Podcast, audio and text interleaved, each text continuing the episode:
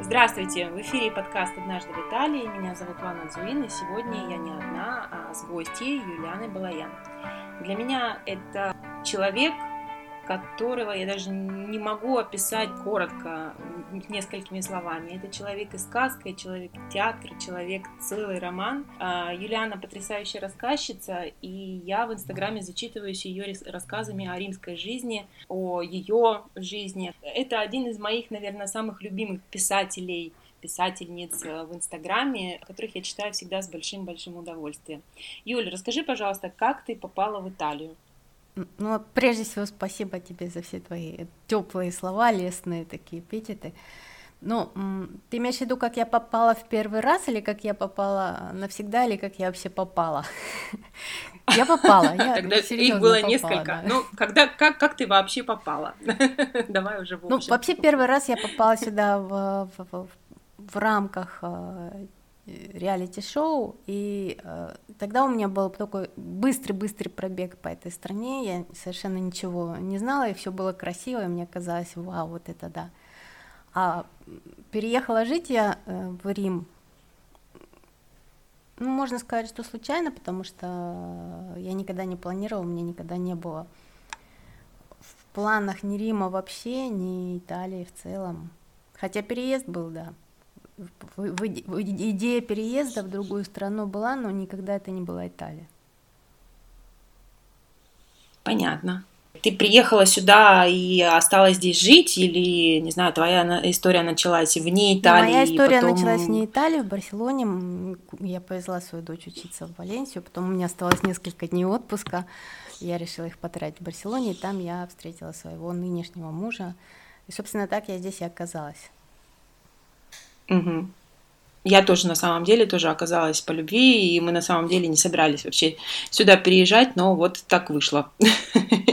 Теперь мы живем, теперь мы живем здесь. А скажи, для тебя как вообще было легко принять Италию или нет? Ты хотела сюда или когда ты сюда приехала, тебя все раздражало? Вот я очень часто слышу от людей, ну, это, наверное, наша какая-то такая общая болезнь э, с постсоветского пространства, когда мы сюда переезжаем, и я тоже такой же была, например, первые три года, наверное, так это точно, что мне все не нравилось, меня все раздражало, и вот это, итальянцы не так стоят и не так свистят. В общем, у тебя как с этим делом обстояло? Ну, ты знаешь, я могу сказать, что я до сих пор э, не, до конца не могу сказать, что я приняла эту страну или вмонтировалась в эту страну, или адаптировалась к этой стране. И более того, я могу сказать, что этого никогда не произойдет, потому что а, эта страна экстраверт, а я вот, а я вот как раз ровно наоборот, я совершенно законченный, оголтелый интроверт, и поэтому мне сюда встроиться тяжело.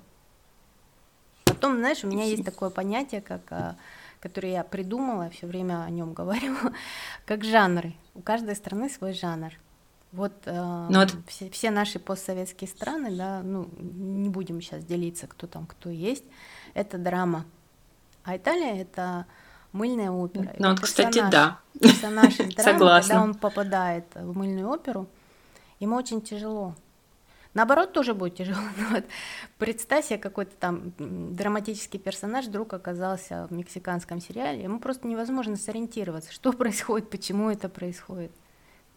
Примерно так. Это правда. Это, это правда. Я, кстати, как-то вот э, часто задумываюсь о том, что для меня э, каждая страна имеет свой возраст. О, И вот Италия для да, мне, например, французы кажутся такими, знаешь, 18-летними, 17-летними, когда, даже если ему 80, ему все равно где-то глубоко в душе 18 французу. вот. А подожди, нет, подожди, ты говоришь о а людях, а вот... не о стране о людях. Нет, нет, именно, именно страна. Ну, как бы страна же все равно состоит из людей, да. Вот. И а итальянцы, мне кажется, вот как раз-таки вот я их ассоциирую с да тут даже не возраст, тут они как-то вот для меня до сих пор остались древним Римом. И им очень много лет. Вот прям вот, не знаю, а им, больше тысячи однозначно в, в моем понимании. И вот в, не, в некоторых вещах у них вот действительно еще какие-то, какое-то мировоззрение вот осталось то, знаешь, древ, древней империи, э, которая распространяется еще на весь мир. Но и в то, в то же время вот меня удивляют некоторые вещи, как, например, э, итальянцы э, предпочитают больше путешествовать по своей стране, ну или по близлежащим, нежели чем, не знаю, например, в Таиланде итальянца достаточно сложно встретить, да, а вот русским там, не знаю, медом намазано, например. Ну и вообще мы как-то, может быть, потому что мы были закрыты очень много времени, поэтому у нас эта жажда пути, к путешествиям. А вот э, итальянцев я очень много встречаю, которые даже из деревни своей никогда не выезжали, им там хорошо, и вообще зачем куда, куда-то ехать. Ты знаешь, я их, я их очень хорошо понимаю. Я только хотела сказать, что у меня немножко наоборот, то есть в, в, в плане французов мы совпали. У меня тоже есть ощущение, что им так лет 17, а вот э, итальянцы мне, для меня это категория 12-летних. ну да, тоже, тоже есть такое. Кажется, что взрослый, как, как кажется, что все понимает, а, а на самом деле еще дитё. Да, есть такой момент, я тоже согласна. А римляне, кстати, вот какие? Потому что я вижу очень большую разницу между, например, нам а, сначала привелось жить в Тоскане, во Флоренции, да, мы где-то года полтора прожили там, и а, мне, например, флорентийский менталитет был достаточно сложен к восприятию, а вот э, здесь, во Фриуле, может быть, потому что они на границе э, здесь находятся, они более открыты к иностранцам вообще, в принципе, и эта земля, через которую все ходили направо-налево, кому куда не лень. Э, в Риме, как, какие римляне вообще? Ну, вот ты знаешь, я думаю, что помимо того, что эта страна делится на вот такие местечковые, на региональные кусочки, да, и угу. поэтому этот вопрос все время звучит «откуда ты?», когда кто-то с кем-то знакомится. Но плюс к этому, я не знаю, как в других частях э, страны, но вот здесь, например, еще очень сильное разделение социальное. Поэтому угу. та часть, например, эм, в которой живу я, она может принципиально отличаться от, э, от э, той среды, в которой живет кто-то другой в этом же городе. Сложно очень сказать, нету такой однородности. Угу. У нас вот, кстати, социальное разделение, оно чуть-чуть стерто, потому что, да, когда я начинала только работать э, с итальянцами, я тоже обратила внимание, что для них иерархия очень-очень важна. Так как я начинала работать с французами, которые, э, кстати, э, это была моя первая работа, и вот они меня научили, я не могу сказать не соблюдать иерархию, но они меня научили к тому, что могут абсолютно спокойно общаться люди абсолютно разных социальных слоев, точно так же и разных уровней на работе, да, и никого это абсолютно не смущает. В то же время, когда к нам пришли итальянцы и, и появилась вот эта резкая очень иерархия, это, конечно, для меня лично это было не то, что непонятно, это было очень непривычно. Это для меня вот осталось даже, наверное, на всю жизнь.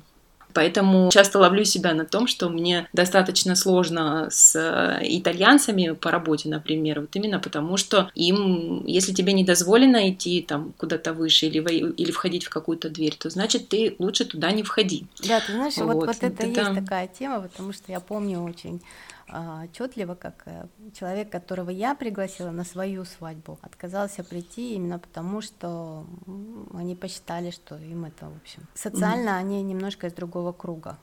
Интересно. Им было бы некомфортно на этой вечеринке. Ну вообще, ты знаешь, Скажи, это как... вот, знаешь, это вот как разница между а, великой красотой, я не знаю, если ты смотрела Субуру, вот примерно да, вот и то, и другое происходит время, и вот это примерно то же самое, так и живется все. То есть есть вот, вот такое, mm. а есть вот такое. Ну, Субуру нет, я так, э, я ее смотрела кусками, вот, а то, что ты затронула великую красоту, это интересно, потому что, когда я посмотрела этот фильм, он меня очень сильно оттолкнул, и оттолкнул именно тем, что там была показана именно та Италия, которую я увидела, когда я приехала. То есть я ее, когда я сюда ехала, я ее видела совсем другой, как все, собственно говоря, да, что там Италия — это тепло, это красота, это искусство, там, да, это вкусная еда, ну, собственно говоря, и все на этом. А вот э, в этом фильме показывается именно та самая настоящая Италия, и меня это немножко оттолкнуло Потому что это тот образ, который на самом деле мне не очень нравится, да, я хотела бы видеть Италию немного другой, вот, но на самом деле, то есть мне этим фильмом только подтвердили мои, мои мысли, и хотя фильм шикарный на самом деле, он ну, получил знаешь, Оскара совсем не зря. Я, я все время думала, что ну вот я же в этом живу, то есть вот это вот, вот моя ежедневность. И как она тебе? Ну, ты знаешь, смотреть на нее со стороны еще болезненнее, со стороны с экрана, я имею в виду, еще болезненнее, чем проживать, mm-hmm. потому что когда ты просто в этом живешь, ты можешь отвлечься, заглянуть внутрь себя, там, ну, я не знаю, книжку почитать. А когда ты сидишь в кинотеатре, и вот оно на экране, никуда от этого не убежать, не спрятаться и не деться. Но, тем не менее, фильм Это... сам по себе мне понравился. Да, фильм шикарный сам по себе, и Оскар он получил по заслугам. Скажи, ты сказала, что ты до сих пор не можешь до конца привыкнуть к итальянской жизни. Какие, может быть, какие-то такие были э, вещи, которые, с которыми ты вообще не могла мириться в начале, но теперь ты их, скажем так, толери, да, как говорят итальянцы. То есть теперь ты можешь сносить и переносить. Нет, наверное, у меня так и остался заруб на том же самом. Единственное, что изменилось мое отношение к э, моей пищевые привычки. Вот в этом смысле, да, я изменилась. Я Какие они были у тебя раньше? И... Ну, нет, многие, мног, многие вещи из того, что здесь едят, я, в принципе, никогда раньше не ела, но э, при этом я не могла не есть пасту долгое время. Несколько лет у меня на это ушло. Теперь я ем ее каждый день. Более того, если ее нет, то я чувствую себя обделенной. Я пасту, кстати, тоже, я ее сейчас готовлю только потому, что это быстро. Поэтому, когда у меня нет времени, а такое бывает часто, мы дома готовим пасту. Моему сыну и моему мужу это, естественно, очень нравится. Мне это не очень нравится, и потому что э, Симона, я помню, очень сильно возмущался поначалу. Ну, не то, что возмущался, но он мне говорил, ну почему мы не едим пасту, почему не едим пасту? Я все время пыталась проанализировать этот момент, и я поняла, что для меня, во-первых, это не паста, а макароны, даже, даже если они разных форм и из, там, не знаю, с разными соусами, это все равно макароны. И это макароны, которые мы ели, когда было сложно, когда был, да, там, макароны по-флотски, это был вообще, наверное, самый шикарный обед или ужин. А в остальном это вот была такая какая-то быстрая самая дешевая еда в самые, наверное, тяжелые времена в 90-е, в общем, когда мы вообще там сидели и карточки эти вырезали на еду. Вот, то есть у меня макароны, не паста, макароны связаны именно с э, теми временами. Но я отдаю должное тому, что паста это очень быстро, и это очень удобно. Поэтому и можно накормить сразу всех до отвалу. И, вот, поэтому того, она все-таки. Я да. более того, это mm-hmm. тоже все равно пища бедняков. изначально, если говорить об этом. Да. Где-то там они стыкуются, эти вещи в моем подсознании. Поэтому как бы к пасте я отношусь достаточно как к необходимости. Вот. Даже нашла наконец-таки а, слово, а я ходила наоборот, вокруг я да так около. искренне полюбила, ты знаешь, что я даже не знаю, как я буду дальше жить, если мне скажут, что завтра мне нельзя есть пасту. Нет, ну у меня тоже есть какие-то э, любимые рецепты пасты, но их, наверное, ну, максимум 4-5, не больше. И, или, например, вот э, самая любимая паста итальянцев, да, паста аль помодоро, то есть с томатным соусом, я очень долго к ней шла. И тот факт, что, например, там в каких-то конкурсах высокой кухни требуется знание э, готовки этого соуса на высшем уровне, а хотя в нем-то, в принципе, ничего сложного нету, но, как всегда, там самое, э, самое простое, оно всегда является самым сложным, да, и что э, уровень подготовки поваров именно по умению готовить этот соус, эту пасту определяется, вот для меня это было целым открытием. Да, я, я тебя понимаю. Ну, я возвращаюсь к тому вопросу, а, потому что мы что-то перепрыгнули на еду, а вопрос... Да, мы перепрыгнули. Совершенно другого. Но это значит, что мы все-таки в какой-то части своего я а, с тобой об итальянились, мы говорим о еде. Чтобы, что, чтобы о чем ни говорили, все равно возвращается, все возвращается к столу, к еде. Это точно. Да. Так вот, я больше к тому, то, то, что мне было здесь тяжело, мне тяжело и до сих пор, и это будет тяжело всегда, это не мое, потому что э, тяжелее всего мне давалось вот это отсутствие дистанции. Не, не давалось, а до сих пор дается. Отсутствие дистанции между людьми, потому что э, они слишком близко, они слишком шумные, их слишком много. и они да. тактильны. То есть для меня вот это все mm. очень тяжело дается мне. Интересно, но это, наверное, вот, кстати, к разнице между севером Италии и, э, и югом Италии. Так, ну, так, ты там так, не так, совсем так, в юге центра. Потому, потому что здесь, здесь, кстати, вот э, в Африуле тут э, privacy, да, то есть личное пространство, оно очень важно. И я ловлю себя уже на том, что я, если раньше я звонила людям, то я уже не звоню, я пишу сообщение сначала. Там может человек говорить, не может говорить, потому что и уже как-то и сама начинаю воспринимать, когда мне кто-то позвонит, просто звонит, я, я пугаюсь, ну что случилось? У меня сразу такое такой вот в голове вопрос, потому что я настолько привыкла, что здесь сначала пишут сообщения, можно ли тебе позвонить, удобно ли тебе говорить. Даже когда люди знают, что я вот ничем в данный момент абсолютно не занимаюсь, они все равно спросят, могу ли я тебе позвонить. У вас э, там получается совершенно не так, если, судя по твоим словам. Ну, насчет, насчет позвонить я не знаю, потому что я э, никогда никому не отвечаю на телефонные звонки, если это не было оговорено заранее, за несколько дней. Я просто не люблю телефонное общение, поэтому я не отвечаю, особенно если это незнакомый номер, знаешь. Угу. Наверное, единственный человек, с которым я разговариваю голосом, это мама, потому что по-другому с ней никак. Понятно. Но тогда в, в чем а, выражается то, именно в прикосновениях ты имеешь в виду или Нет, том, ну, то, что они шумные, да, это я с тобой согласна, они, очень шумные. Что вот есть угу. такая вещь, как а, от которой, которой я в детстве уже, у меня это было, я была в пионерском лагере, и вот это хождение строем, все вместе должны что-то делать, все вместе должны есть, и мне это тяжело дается. То есть если я предполагаю uh-huh. какой-то отпуск, куда-то ехать, я хочу провести это время так, как я хочу. А если там какая-то группа людей, друзей, родственников, еще что-то, нужно с ними считаться, нужно а, есть одновременно. Ну, вот какие-то такие вещи, они меня напрягают. Угу. Ну да, я тебя поняла. Скажи, а какие, а, на твой взгляд, все-таки у итальянцев перед нами есть преимущества? Ну, вообще, вот в их жизни, да, что, не знаю, что-то они, может быть, проще воспринимают или как-то по-другому. Ну, то, что они по-другому к жизни относятся, это однозначно. Но какие-то, может быть, вещи, которые... Невыносимая легкость бытия. Да, та самая Дольче Вита. Вот, что-то ты все-таки взяла, не знаю, на заметку из э, их э, арсенала. Ну, да, я вообще здесь полностью перестроилась, и эта страна мне вот многое дала, я за это очень ей благодарна, потому что, во-первых, для меня оказалось, я примерно как вот люди едут в какой-то там машрам, не знаю, как это правильно называется, в Индии, там чего-то ищут какую-то истину в, в уединении, в молчании, еще. Я все это нашла здесь. То есть это такое вот, знаешь, я научилась, первое, чему я научилась, это э, не ждать.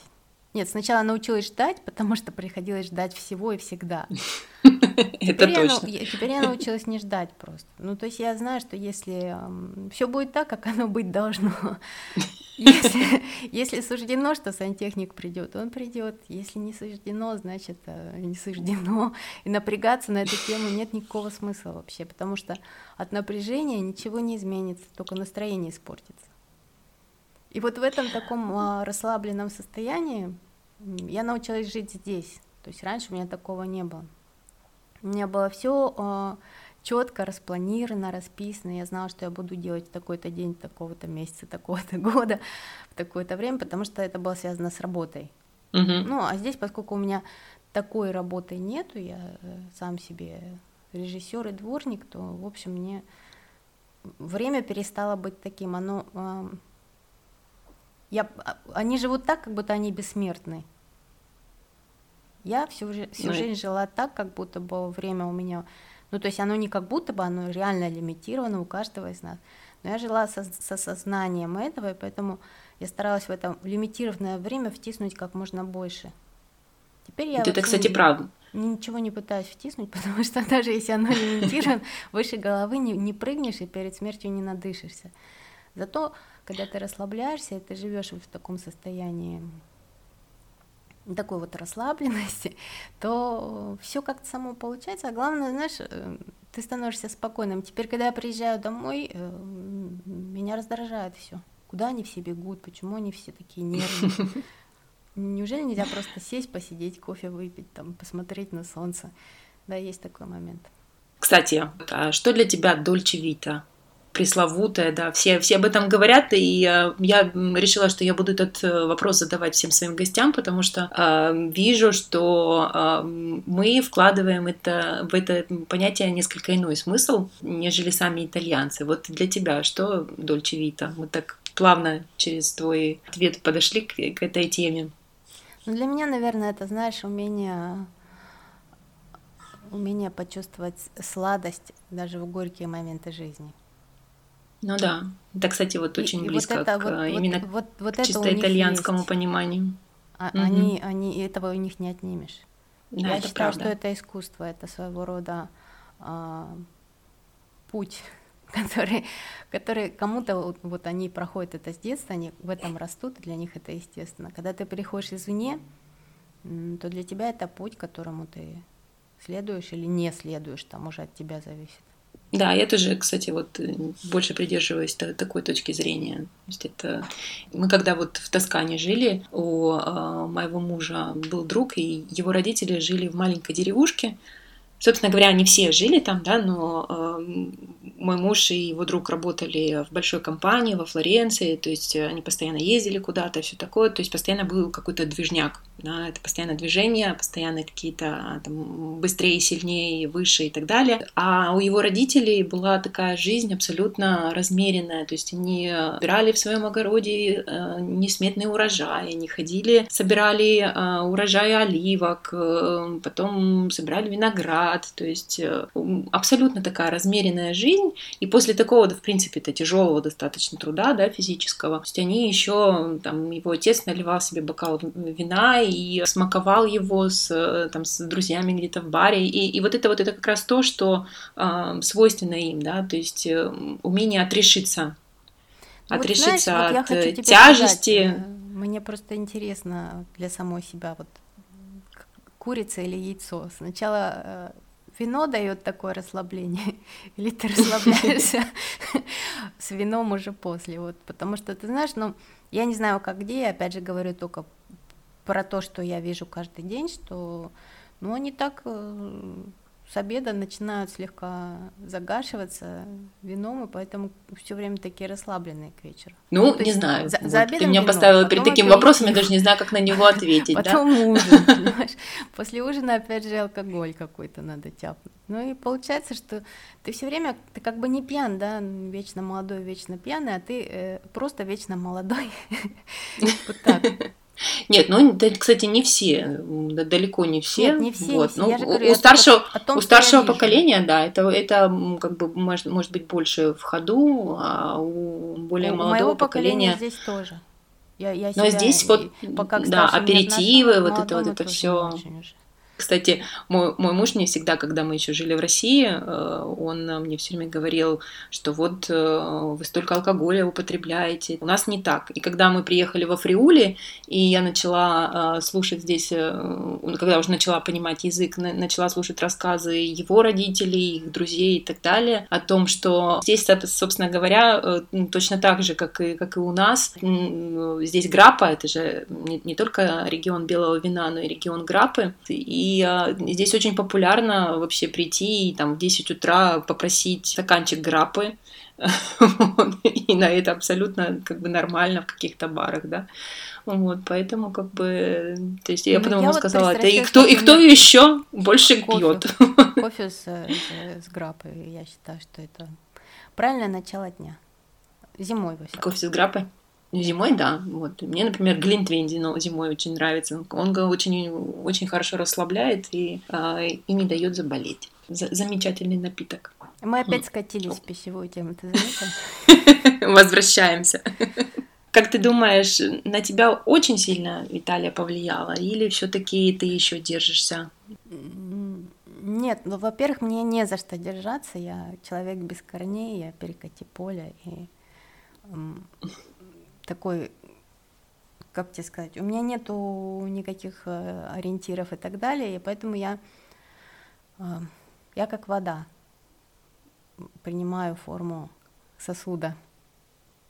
Слушай, ну это очень хорошая способность. Вот я, я тебе завидую тут, потому что я, я вообще не вода и мне до сих пор достаточно сложно и некоторые вещи принимать. Я, например, э, мне кажется, что я уже все знаю, да, о итальянском менталитете, и я научилась расслабляться, но когда шестой месяц тебе электрик не звонит, меня это все равно напрягает. Нет, ну, Очень не звонит сильно. еще ладно, когда приходит э, и уходит четвертый раз и, и на пятый раз сообщает, что у вас просто какая-то аномалия в квартире, поэтому интернет не работает. Mm. Тут уже, знаешь, ничего не поделаешь, просто принять как есть.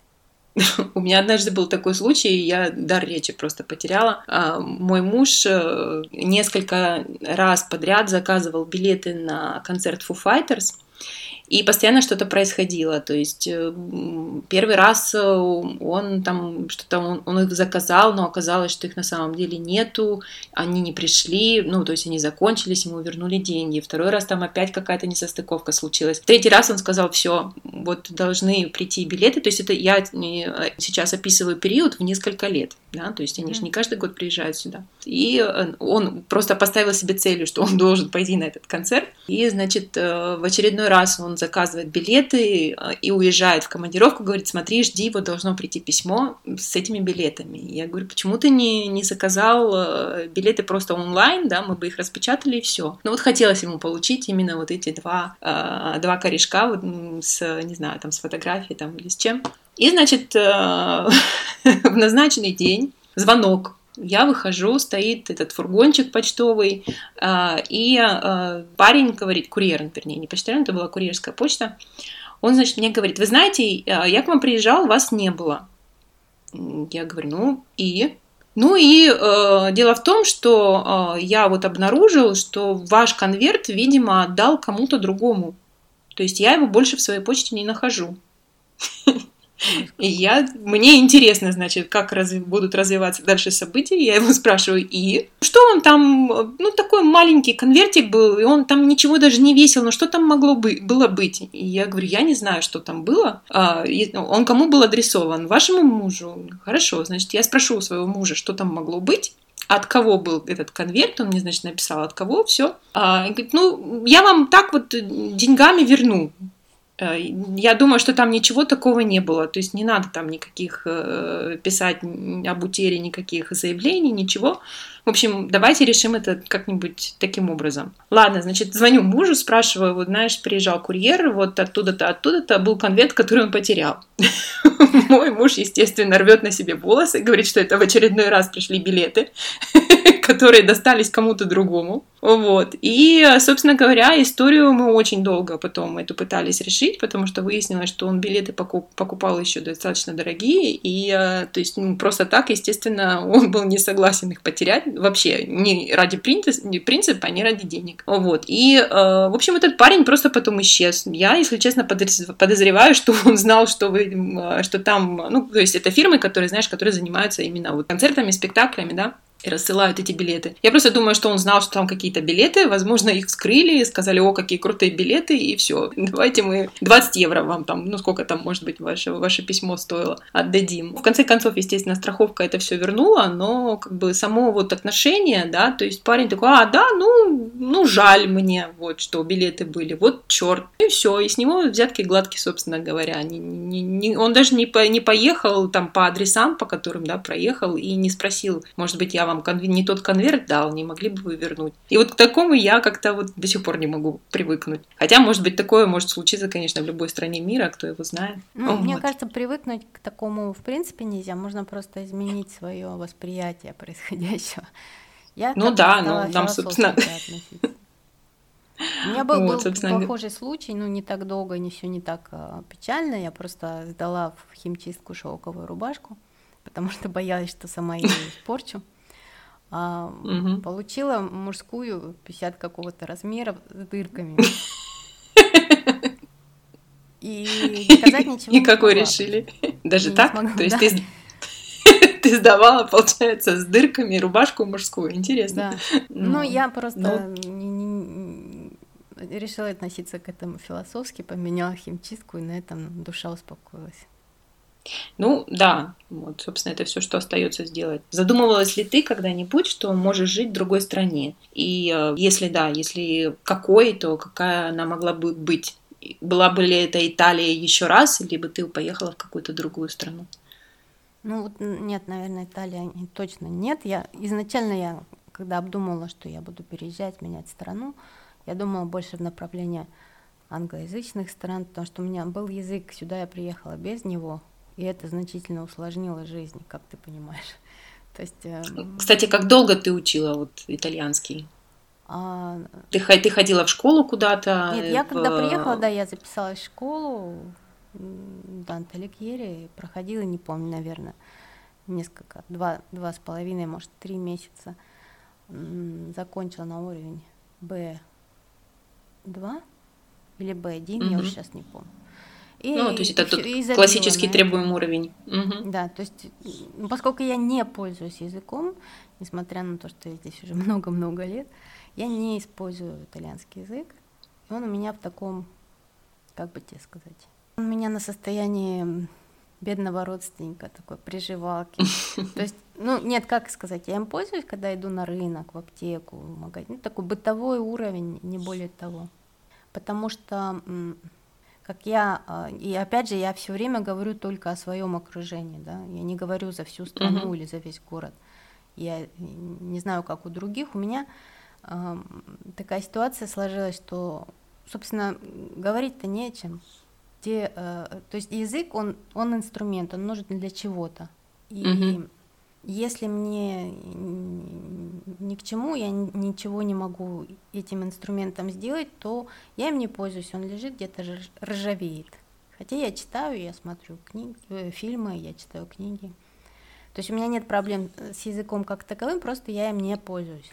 Но с мужем вы на каком языке говорите? На, на, на итальянском? На английском? Да. Ну, вот это то, чего мы не, это... не смогли сделать с, с моим мужем. Самом деле у нас такой уже сейчас, да, спустя все эти годы, у нас, конечно, такой очень бодрый микс, потому что то слово, наверное, как у детей билингвов, а, то слово, которое угу. первым приходит, на, на каком бы языке оно ни пришло, ты тем ты и пользуешься. Не задумываясь э, над конструкцией предложения. Просто если первое слово пришло на или его легче произнести на итальянском или на, на русском, или оно более емкое, кажется мне, например, то я его спокойно беру и вставляю в предложение на другом языке, потому что я знаю, что собеседник его поймет.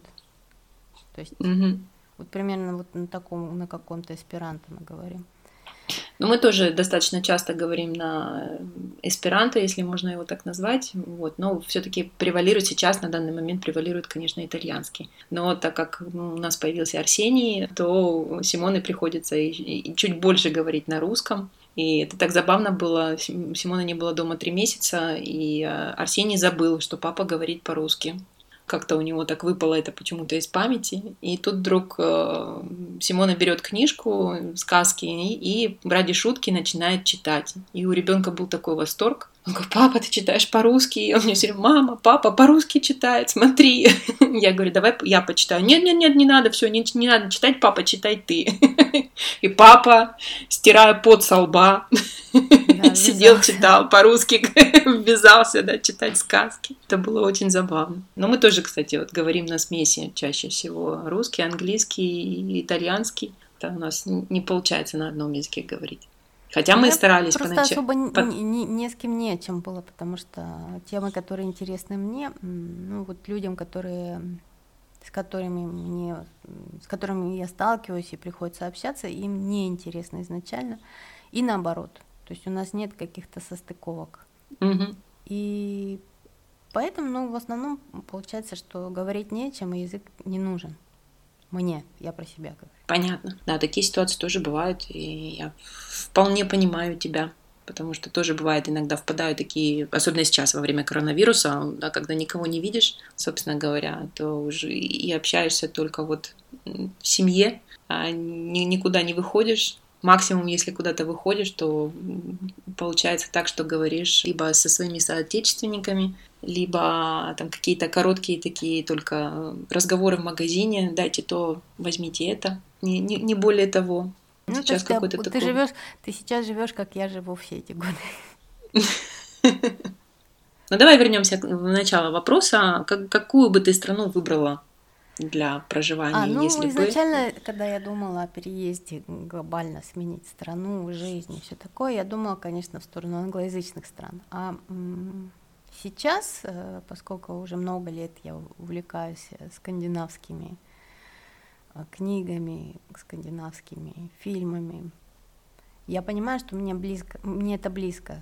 То есть, может быть, конечно, я рассуждаю как турист, а, между туризмом и миграцией большая разница, но по духу мне ближе все-таки, ментально мне ближе скандинавские страны. Ну или хотя бы северная, там, другая часть, там, Германия, Австрия, вот, вот это.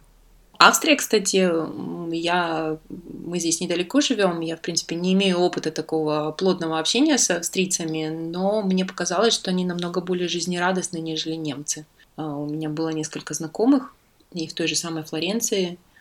А, вот какие-то они они какие-то веселые немцы, знаешь, вот я. Я тоже, кстати, в Австрии. Наверное, вот так вот бы их описала. того, что австрийцы веселые немцы, но я думала, может, мне просто кажется, потому что я, я все вижу в таких розовых очках. Но на самом деле, я думаю, что ментально мне ближе вот Северная Европа, чем чем южная. Mm-hmm. Хотя, казалось бы, да, я человек, который часть жизни прожил на Кавказе, там часть Средней Азии, и мне это не чуждо, вроде бы, как будто бы. Но на самом деле нет. Это не мое. Нет, ну, я тоже немножечко причастна к Кавказу, и могу сказать, что все равно есть разница. Потому что, несмотря на то, что я родилась на юге, и, в принципе, вот этот менталитет такой достаточно как бы его так правильно описать, не расслабленный, а, но все равно на юге как-то люди себя по-другому ощущают, да, он более открытый, что ли, или, ну, вот как-то жизнь более размеренно как-то течет. Не знаю, как это, как это объяснить. У них а, просто в них ничего... больше солнца, вот и все.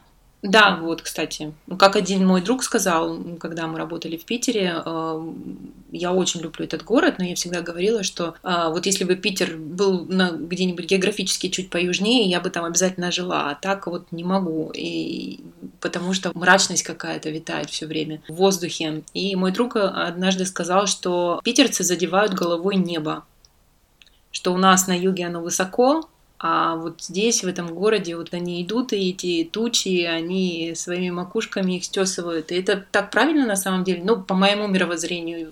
Дорогие питерцы, не обижайтесь, пожалуйста, я очень люблю ваш город. Но вот какое-то вот такое Но, ощущение Я тебе было, знаешь, что, что скажу, что я вот в Питере, наоборот, себя всегда ощущала сходу вот я приехала впервые, я вышла, я ехала из Москвы в Питер на поезде, я вышла на вокзале, я поняла, что это абсолютно, я дома. И, и, что я хочу сказать, то что я очень люблю на самом деле, и, и питерский менталитет мне нравится, мне все импонирует в этом городе, но вот как-то вот там люди смотрят вниз, а на юге, вообще, не, не, не только на юге России, а вот и здесь в Италии, и э, там на юге Франции, и не знаю, и в том же самом Таиланде, и вообще любую точку мира возьми, даже в той же самой Норвегии, да, люди, которые живут южнее, они почему-то смотрят больше в небо, чем те, которые живут э, севернее. Я не знаю, с чем это связано, но ты правильно сказала, наверное, потому что больше солнца.